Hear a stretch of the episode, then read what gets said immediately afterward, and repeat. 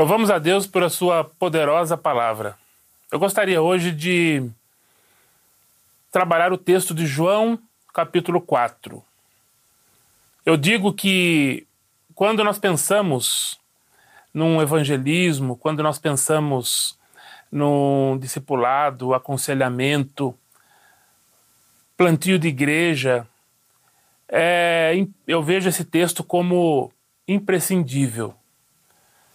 E esse texto ele também dialoga, claro, dialoga com outros textos e nós falamos às vezes de uma construção, né, de uma reflexão teológica, missiológica. Na verdade, é, esse texto ele nos ensina muita coisa com relação à maneira como Jesus ele dialogava com as pessoas diferentes. E esse texto ele foi muito significativo para a gente, para mim, para Ivanice, servindo no campo missionário, é, no Senegal. Foi quando esse texto fez muito sentido para a gente. Nós estávamos servindo nosso primeiro campo missionário, nós estávamos é, conhecendo a realidade do Senegal, visitando os vilages, as tribos, né? E o que me chama muita atenção foi a forma como a água era relevante, é relevante para esses povos. Dentro de um país de maioria muçulmana, a água ela tem poder de, de, de, de, purificação mesmo do pecado. Haja visto que os muçulmanos, quando eles vão é, orar antes, eles fazem aquela, aquele processo que é chamado de wudu, aonde ele faz toda a lavagem, prepara, lava-se né, a mão, a cabeça com as suas orações e depois eles vão é, na mesquita ou no seu tapete em direção à Meca fazer a oração. A água é muito importante nesses contextos, contextos que nós servimos, que nós temos servido até hoje, né, servindo ao Senhor até hoje. E nessas vilas, o interessante é que nós observávamos os poços, os poços sem nenhuma proteção, é, correndo o risco de crianças, né, animais caírem. Nós vimos alguns poços, animais que caíram ali, comprometendo toda a qualidade da água daquela região. E o interessante é que quase todos os poços que nós caminhávamos ali, que nós observávamos, fazendo uma análise química, nós tínhamos um kit de análise, essa água estava contaminada. E isso também é observando o crescimento daquelas crianças, que às vezes adolescentes com 13, 14 anos de idade, quando nós olhávamos ali, essas crianças tinham, na verdade, parecia que elas tinham 7, 8 anos, desnutridas, e água era um problema muito sério ali. E nós voltamos com todo esse barulho, voltamos para a capital, nas primeiras observações, e depois de um tempo servindo ali, apoiando os trabalhos missionários, num dia esse texto ele veio de novo numa, num momento de de meditação ali na base missionária que estávamos, e esse texto ele fez um ele como se descortinasse algo, sabe? Nós observamos que água era um projeto que nós podíamos é, orar em função de uma de algo que nós pudéssemos trazer para aquele vilarejo para mudar a perspectiva daquele, daquela vila. Na verdade, a nossa caminhada missionária, não só no Senegal, como depois no Oriente Médio e também na China, é, girou em torno de projetos ligados à água. A água é um grande problema no mundo. Né? E água, quantas pessoas não morrem? Quantas crianças abaixo de 5 anos que elas não morrem, morrem por questão de tomar água contaminada, né, com nitritos e outras coisas mais, coliformes, etc. O interessante é que essa primeira observação nossa no Senegal fez com que a gente meditasse um pouco mais nesse texto. E até mesmo eu me lembro muito bem que o primeiro projeto nosso se chamava O Vivan, que era água viva. E esse texto de João capítulo 4, ele é algo maravilhoso, porque Jesus ele encontra uma pessoa, uma mulher de uma outra etnia, e o que faz com que catalisasse esse diálogo foi que ele pede né, para beber ele está próximo a um poço. Mas o texto começa né, dizendo que é, é, Jesus ele diz para os discípulos que era necessário passar por Samaria. Intencionalmente, Jesus está dizendo para os discípulos: hoje nós temos aí uma nova lição, uma nova prática. E hoje nós vamos ter essa experiência. Né? Se nós estivéssemos lá numa universidade, né, a programação o conteúdo programático. Hoje vamos para uma vila porque precisamos entender que o evangelho é para todas as pessoas. O evangelho ele é universal. O interessante é que quando nós observamos esse texto, nós nessa movimentação, logo nas primeiras, nos primeiros versos, diz que Jesus ele está saindo da Judéia e ia para a Galiléia, e nessa passagem, né, a Judéia fica mais ao sul, Galiléia ao norte, e nesse meio você tem que passar, ou teria que passar, porque era o caminho mais curto, passar por Samaria. O problema é que nós sabemos que samaritanos e judeus, desde o 722 lá antes de Cristo, já haviam problemas né, de, de, raciais, religiosos, e até aquela data esses problemas existiam. E os religiosos, os judeus piedosos, eles evitavam, quando iam para Galiléia, eles evitavam passar por Samaria. Era uma terra que eles não queriam nem que a poeira tivesse em seus sapatos. Um povo ruim, não gostamos deles, todo um problema racial.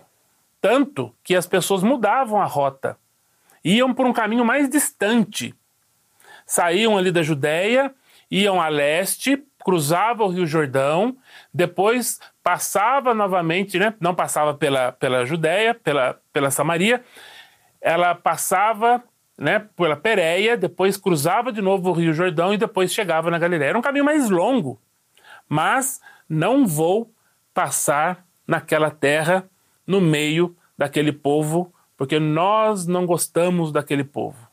Essa era a realidade. E isso afetava a geografia, afetava o deslocamento, o tempo. E a gente precisa lembrar também que nesse contexto, é, nós estamos falando de um contexto de Oriente Médio. Nós estamos falando de um contexto em que quase todo ano é calor. Então imagine um tempo de calor, eu, eu quero logo chegar no meu destino. E ali, é, passando pela Peré, o caminho era muito mais, muito mais longo. Enfim, Jesus ele diz algo que mexe com os discípulos. É necessário passar por Samaria. Por que passar por Samaria? Por que, que é necessário passar? Porque o caminho é mais curto? Sim. Mas Jesus ele não para. Ele não passa em Samaria correndo com os discípulos.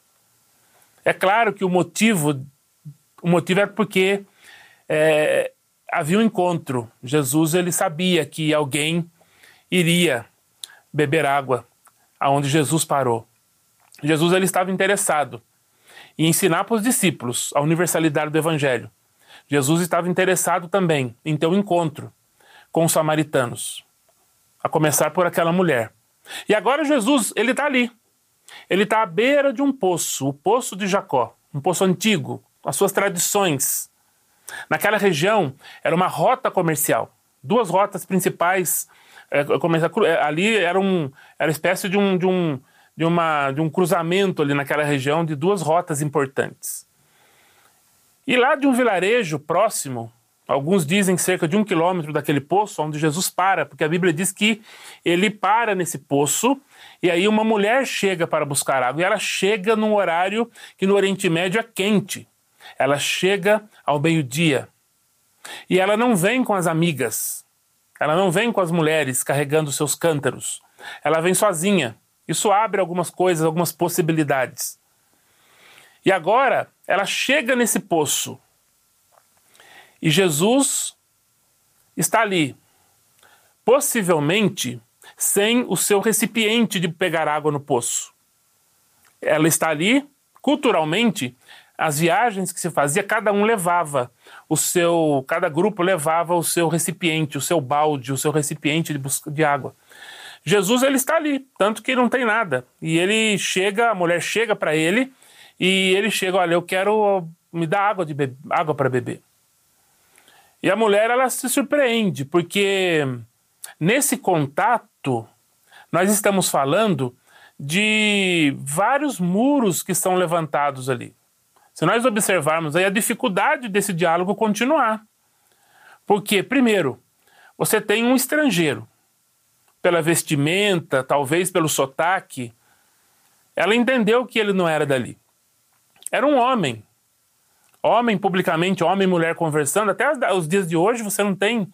É, isso já é algo problemático. Tanto que em algumas culturas no Oriente Médio, em sala de aula, se o, prof, o professor está ali e as alunas têm uma, alunas, elas dificilmente elas olham no olho da, do, do professor, né?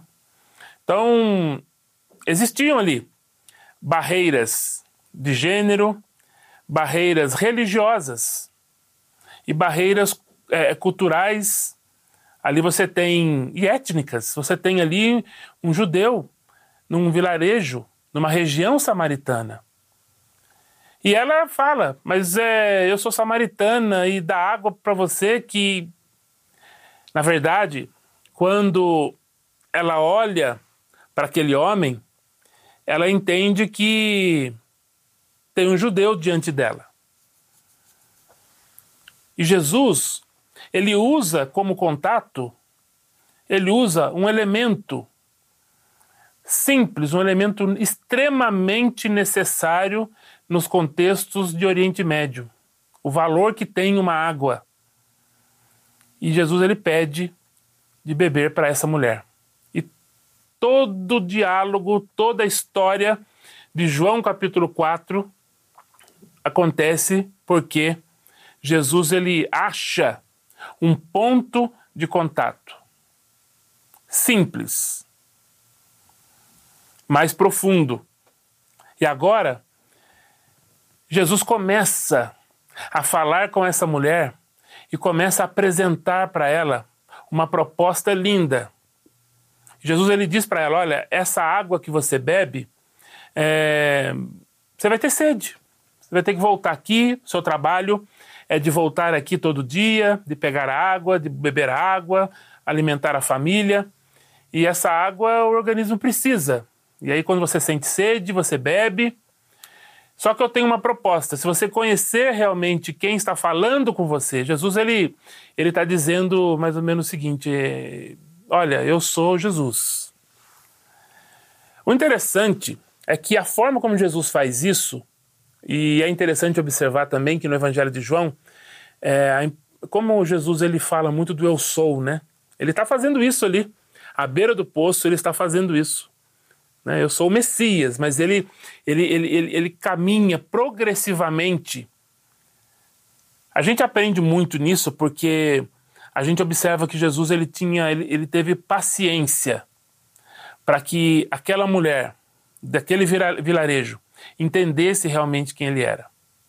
E às vezes, quando nós estamos comunicando as boas novas, nós queremos resultados imediatos. E Jesus ele está mostrando que é necessário ter tempo, observar e Jesus ele cria a ponte. E nesse contato, ele quebra as barreiras, ele quebra as barreiras sociais, as barreiras de gênero, as barreiras é, raciais, o ódio entre as nações, entre os grupos judeus e samaritanos. Interessante porque quando nós observamos que em João, né, nos primeiros capítulos, que o Verbo se fez carne e habitou entre nós, é, não foi qualquer carne. Jesus ele encarna em carne judaica.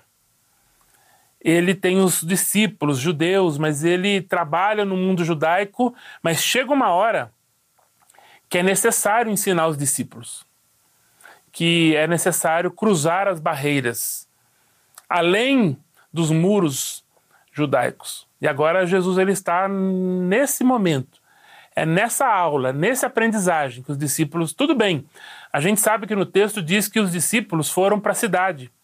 Né? Eles saíram. Ali está a mulher com Jesus. E nesse diálogo, essa primeira parte do diálogo, Jesus está falando da água espiritual. Uma água que, se você experimentar dessa água, é, você vai ter essa corrente de água, né? Água jorrando para toda a vida. Está falando de uma água espiritual uma proposta espiritual. O interessante é que a mulher ela não compreende o que Jesus está falando. Nesse contato, ela não compreende. Ela começa a falar do poço. Como é que você vai tirar água desse poço? Você não tem nada na mão. Esse poço é fundo. Por acaso você é, é superior a Jacó? Ela não está entendendo a profundidade dessa conversa que Jesus tem com ela. Mas é interessante que, mesmo ela não entendendo, a gente vê que a impressão que nós temos no texto é que ela quer algo que ela não entende muito bem. Mas ela está em busca de algo, ela está começando a caminhar.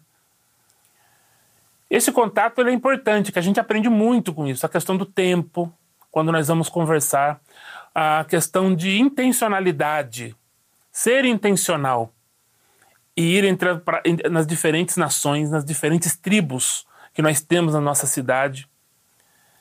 O tempo para que as pessoas entendam. E agora, quando nós observamos que Jesus está apresentando algo espiritual e que ela não entende, Jesus ele começa a trabalhar, porque é interessante que nesse contato gera esses desafios. Os desafios da cultura, esses desafios dela entender, dela olhar para Jesus e achar que ele é realmente. Não tem muita lógica o que nós estamos fazendo aqui. E ela ouvindo aquela história de Jesus e ela querendo entender, ela não entende. Mas Jesus ele muda ele muda a chave.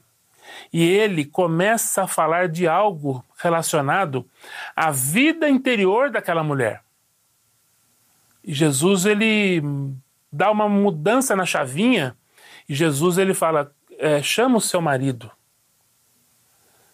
E é interessante que nesse momento ela percebe que tem algo errado com ela.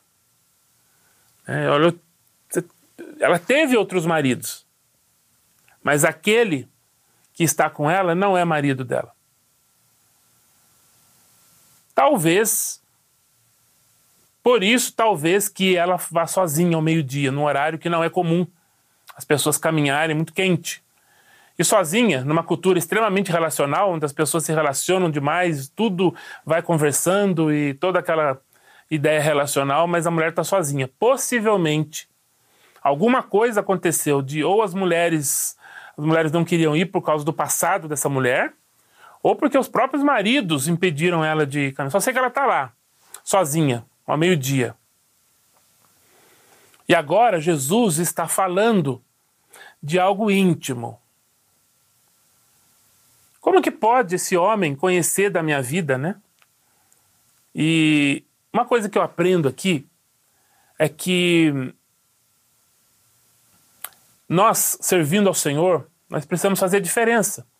Ser sal da terra, luz do mundo, estar entre os nossos amigos, no nosso trabalho, na escola, no nosso dia a dia, na fila do metrô, enfim. Podemos comunicar o Evangelho, podemos desenvolver trabalhos, como o trabalho que nós desenvolvemos na nossa caminhada missionária com projetos de água. Nós chamamos isso de desenvolvimento comunitário cristão. Lindos projetos de agrícolas, projetos na área de saneamento, business as mission, né? Business, né? servindo através dos negócios. Essa criatividade, a criatividade, o nosso Deus ele é criativo. Toda essa criatividade é interessante. Médicos servindo, né? dentistas, tal. Só que esse texto, essa parte do texto, desse diálogo, dessa conversa de Jesus com essa mulher, me ensina, nos ensina que é preciso confrontar o pecado.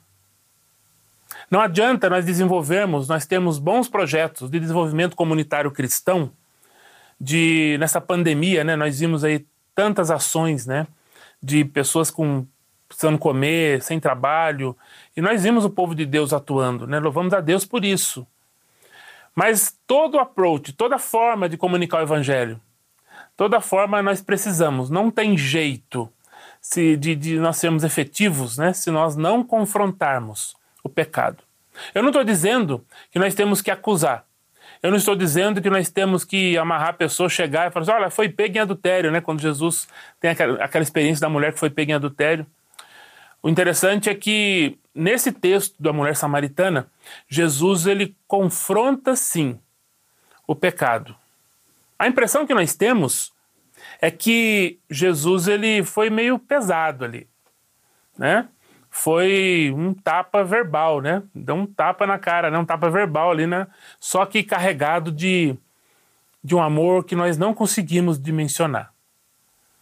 O Deus que confronta o pecado, mas a gente vê o amor. Ele fez isso, né? Com amor toda aproximação, toda técnica, todo aquilo que a gente lê sobre evangelismo, todo o material, seja qual for a, a abordagem entre muçulmanos, hindus, ateus, e nós temos uma literatura vasta nisso. Se nós não confrontarmos o pecado, não é o evangelismo. É um bom trabalho social. Mas é importante. Por isso que eu chamo de desenvolvimento comunitário cristão. Sendo cristão, nós precisamos confrontar o pecado. E ela ficou surpresa, porque agora não é só um judeu que está ali. Agora é algo, é alguém mais. Ele tem mais aí. Ele, ela reconhece Jesus como um profeta. Ele não é só mais aquele judeu gringo que chegou em terra samaritana. O interessante é que ela se sente sim é, é, é, é, uncomfortable, ela se sente desconfortável com essa, com essa abordagem. E talvez ela queira até mudar de assunto, e o assunto é, é mudado realmente. Começa-se a falar sobre a, aonde devemos adorar. Até né, lembrar que os samaritanos eles tinham um local especial de, de, de adoração né, no, no Monte Gerizim, e também tinham uma literatura, né? Os cinco primeiros livros da Bíblia foram também alterados. Então havia realmente uma dificuldade dos judeus de aceitar tudo isso.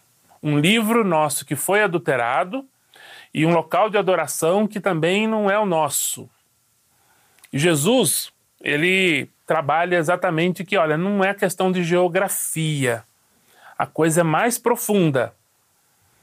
E quando Jesus ele falou, o importante é que os verdadeiros adoradores adorem em espírito e em verdade. Não é em Jerusalém, não é em Gerizim, esquece geografia. Jesus ele novamente ele está trazendo algo espiritual para aquela conversa. O que eu, o que eu entendo é que nós, talvez pela influência iluminista e outras influências, nós criamos departamentos. E quando nós vamos para o Oriente, para o Oriente Médio, para a Ásia, onde nós servimos muito tempo também, nós observamos que não existe essa separação de agora eu sou profissional, agora eu sou cristão, religioso, agora. A gente vê como uma coisa só, como um estilo de vida. Jesus, ele está agora conversando com essa mulher, que já reconhece ele como profeta, tanto que a conversa que ela tem com ele é sobre a questão de adoração. Jesus está trazendo o conceito de adoração.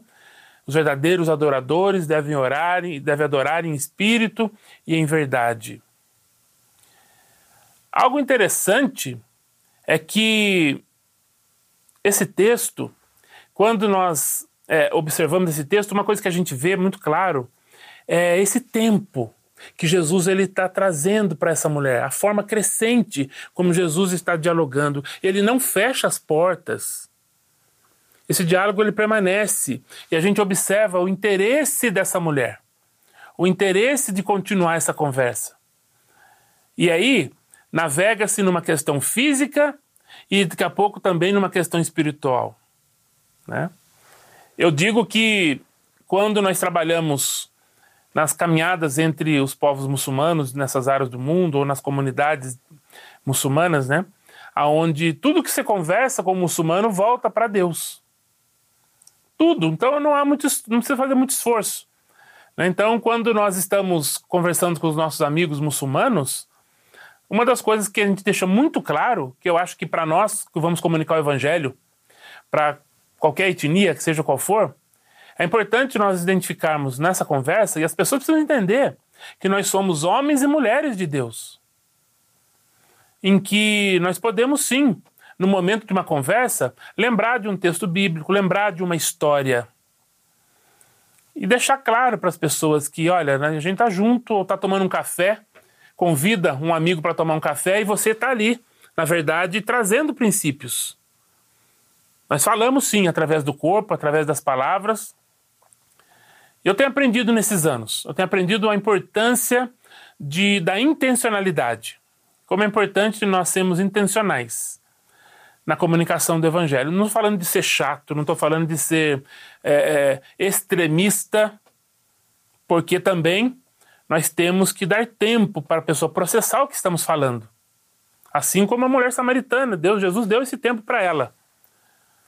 E também o ouvir, né? Como é importante, Jesus ele abriu os seus ouvidos para ouvir aquela mulher que no início não estava entendendo e agora parece que começou a entender mais coisas, que começou a compartilhar questões espirituais, questões de adoração, querendo comparar uma região com outra, a forma de adorar.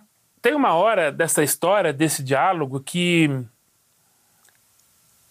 ela, ela, ela, ela compartilha nessa conversa espiritual, ela compartilha com Jesus que, olha, vai vir alguém nós acreditamos, até porque os samaritanos acreditavam que viria alguém que iria contar tudo, né? que o Messias viria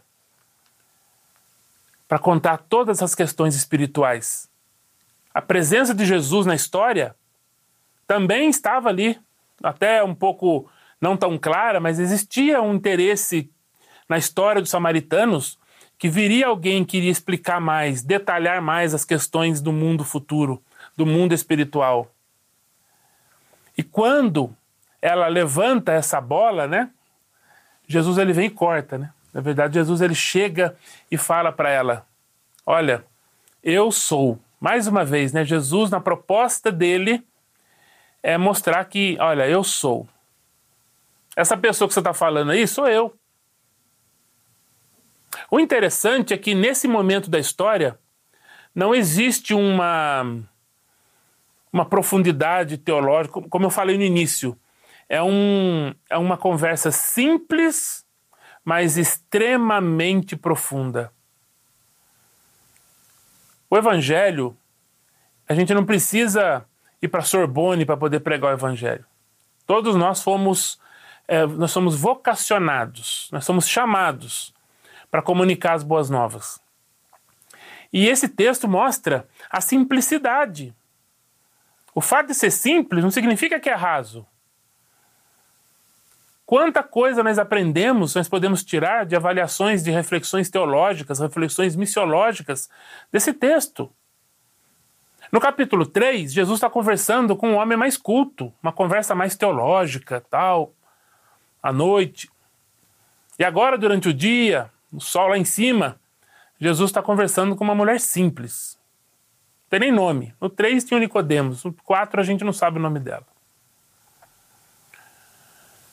Interessante é que quando Jesus se apresenta a ela, já havia uma história de caminhada. Desde a chegada dele, né? das, das, das primeiras impressões, as possibilidades de rótulo. Diz que levamos cinco segundos, de 5 a 7 segundos né? para rotular alguém. E ela olhou para Jesus como um estrangeiro, reconheceu que é profeta. Agora, ela entende que ele é o Messias. Ela entende que o Messias estava lá. Aquilo que era mais importante para ela, aquilo que é mais importante para os samaritanos, para as pessoas do Oriente Médio, a água. O texto diz que ela sai, ela deixa aquela água algo mais importante passa a ter prioridade na vida daquela mulher. Se realmente aquela mulher estava sendo cancelada, né, o termo que se usa hoje, se ela estava sendo cancelada por questão, por questão moral, a vida passada dela, por causa dos maridos que teve, talvez ela era uma mulher mal falada, se foi realmente isso, ela esquece tudo isso. Olha o poder da palavra de Deus, o poder do evangelho o poder transformador do Evangelho. Quando ela percebe que Jesus, que o Messias estava lá, ela larga a sua água e vai para o vilarejo. Ela volta para Sicar. E ela vai dizer para as pessoas: Ó, oh, tem um cara que eu encontrei lá que ele falou da minha vida. Esse homem é diferente. Eu quero que vocês olhem lá, ele está lá. Quando nós olhamos na perspectiva missionária, missiológica, nós vemos que nasce uma missionária, né? Nasce uma evangelista, uma mulher que não importa o que vão dizer de mim, tem algo muito mais interessante que essas coisas do passado fica sendo irrelevante. Ela tem realmente uma experiência, ela tem realmente um encontro com Jesus. Na verdade, gente, o nosso passado carregado de dores, carregado de traumas, de, de uma vida mesmo pecaminosa, quando nós temos um encontro verdadeiro com Jesus, a gente sente o perdão dos nossos pecados, uma vida transformada. Aquele peso sai de dentro da gente. Vem aquele amor. Eu me lembro quando eu me converti em 1986, dezembro. Na época que nós estávamos ali preparando para o vestibular, tudo era novo. Me inscrevi para fazer engenharia e eu me converto nesse período. Eu não, sabia, eu não sabia nem orar. Venho de uma família tradicional católica, mas não sabia orar. E, e ali essa experiência de depender de Deus, de ter as primeiras experiências de sentir o amor de Deus, de sentir que Ele me reconecta a uma nova família, né? Até porque a gente se sente rejeitado quando você está num sistema religioso, você reconhece a Cristo, você reconhece Cristo como Senhor da sua vida, automaticamente as pessoas de onde você vivia, naturalmente elas se desconectam de você. E aí Jesus vem como uma nova família, reconectando. E, e sentir que Ele perdoou os pecados, sentir que agora eu tenho um Senhor, um único Senhor na minha vida. E esse sentimento dessa mulher, né?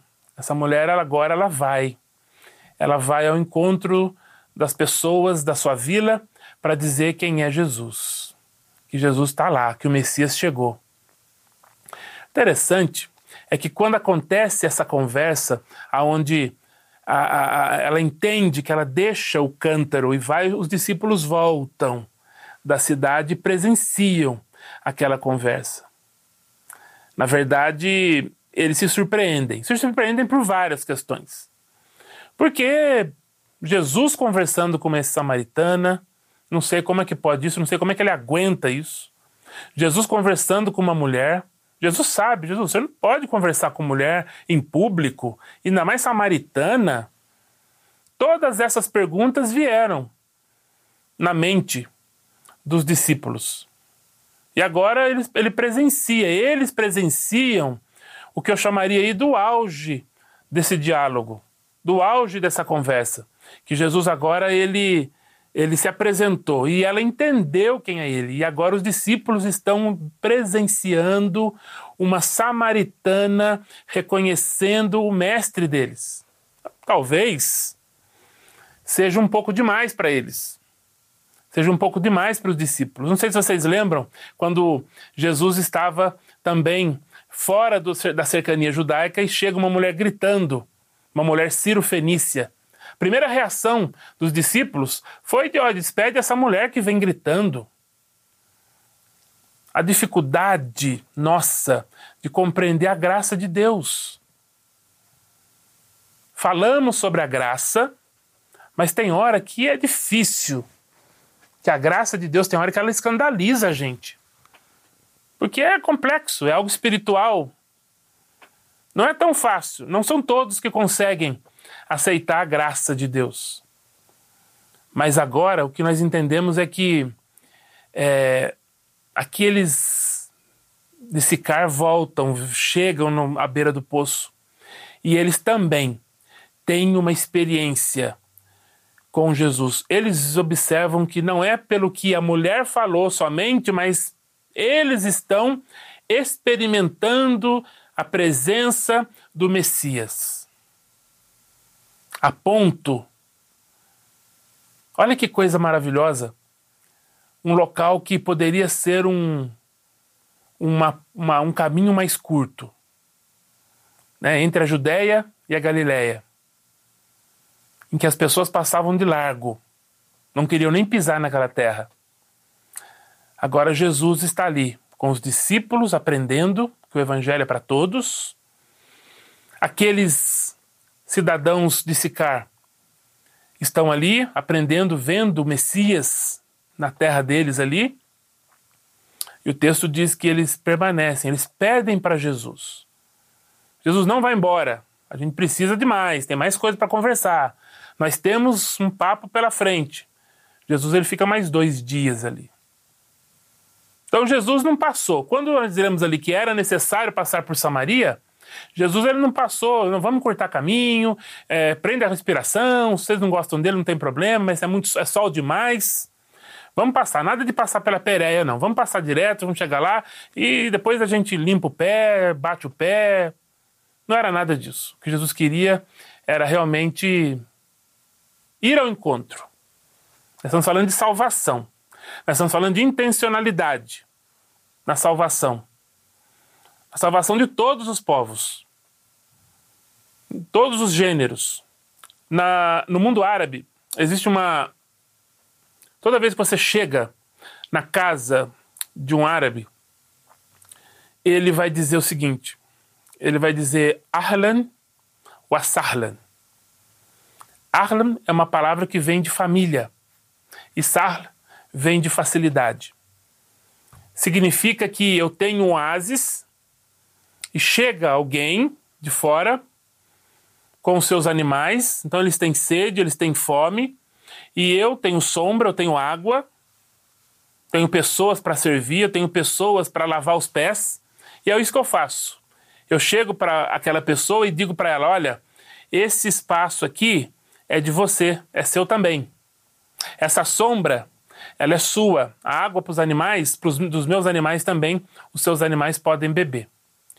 E essas tendas aqui para você descansar, essa água que a gente lava o pé, essas pessoas que me servem, elas vão servir você também. A palavra Ahlan Asarlan significa seja bem-vindo.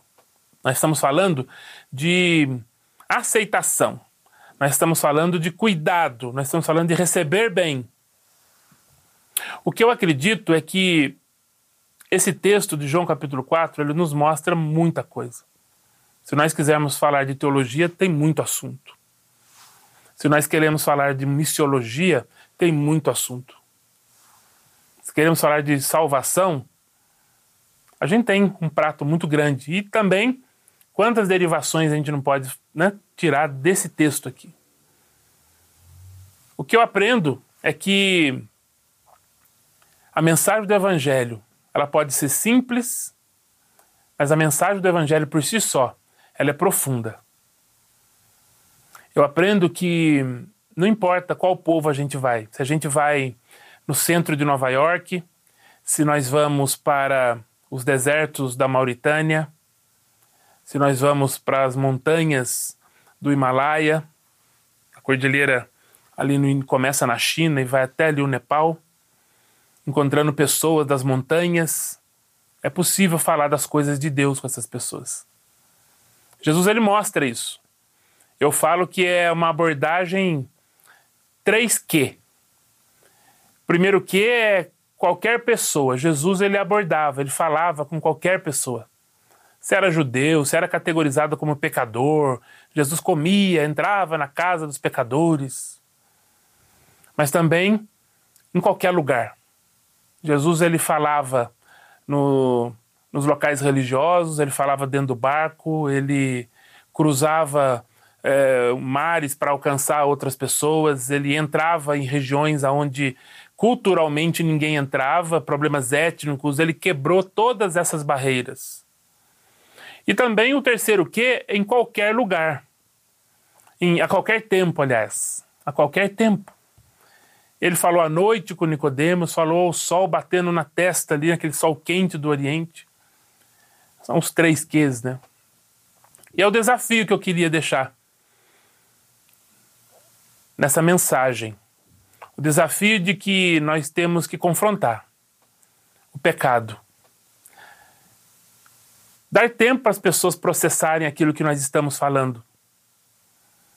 Acreditar no poder da palavra de Deus, que por mais que seja simples, quando nós olhamos as parábolas de Jesus, quando nós olhamos textos pequenos que nós podemos memorizar e podemos compartilhar com os nossos amigos, Parece simples, mas a gente não tem noção, ou temos, né? Do poder transformador da palavra de Deus.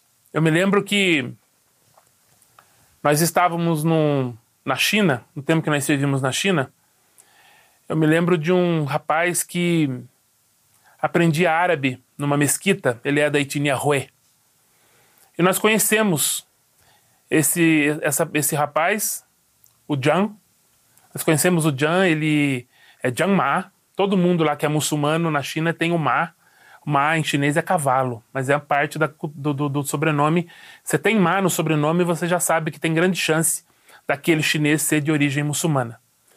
E o Ma, ele estava aprendendo árabe, estava aprendendo o Alcorão, e nós conhecemos o Ma e demos um, um, um pacote de café. Ele gostava muito de café.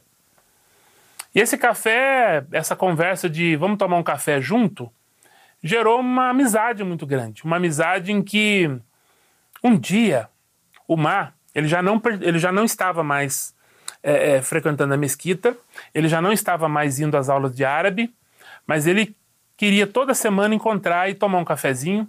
No início eu achei que era só pelo café. Nós demos um, um, uma Bíblia para ele e uma Bíblia no dialeto dele, o Rue. E ele um dia do nada, ele me surpreendeu numa conversa, num sábado à tarde. Ele chegou e falou: Por que, que você não me batiza? Aí eu, né, como português, falo: Calme lá, né? Calme lá. E eu queria entender, na verdade, o que estava acontecendo ali. Porque nós estávamos conversando sobre Deus, nós estávamos contando as histórias bíblicas, nós estávamos falando dos profetas. Profetas que têm os nomes dele no, no, no Islã. Falar de Daud, Davi, Yusuf, José, Musa, Moisés, Ibrahim, Abraão, etc. O que eu não entendi, na verdade, é que ele já estava caminhando com Jesus e eu não sabia. Na verdade, ele já estava numa etapa em que eu não, eu não vi publicamente, no formato nosso, eu não vi publicamente ele decidir por Cristo e muitas vezes a pessoa vai à frente em alguns lugares e, né? Na verdade, eu, eu procurei é, entender bem em que estágio o mar estava, em que, estava, em estágio que ele estava. E foi muito legal, porque realmente Jesus era o único Senhor na vida dele. Nós oramos juntos, ele confessou a Jesus, eu tive certeza. E quando batizar?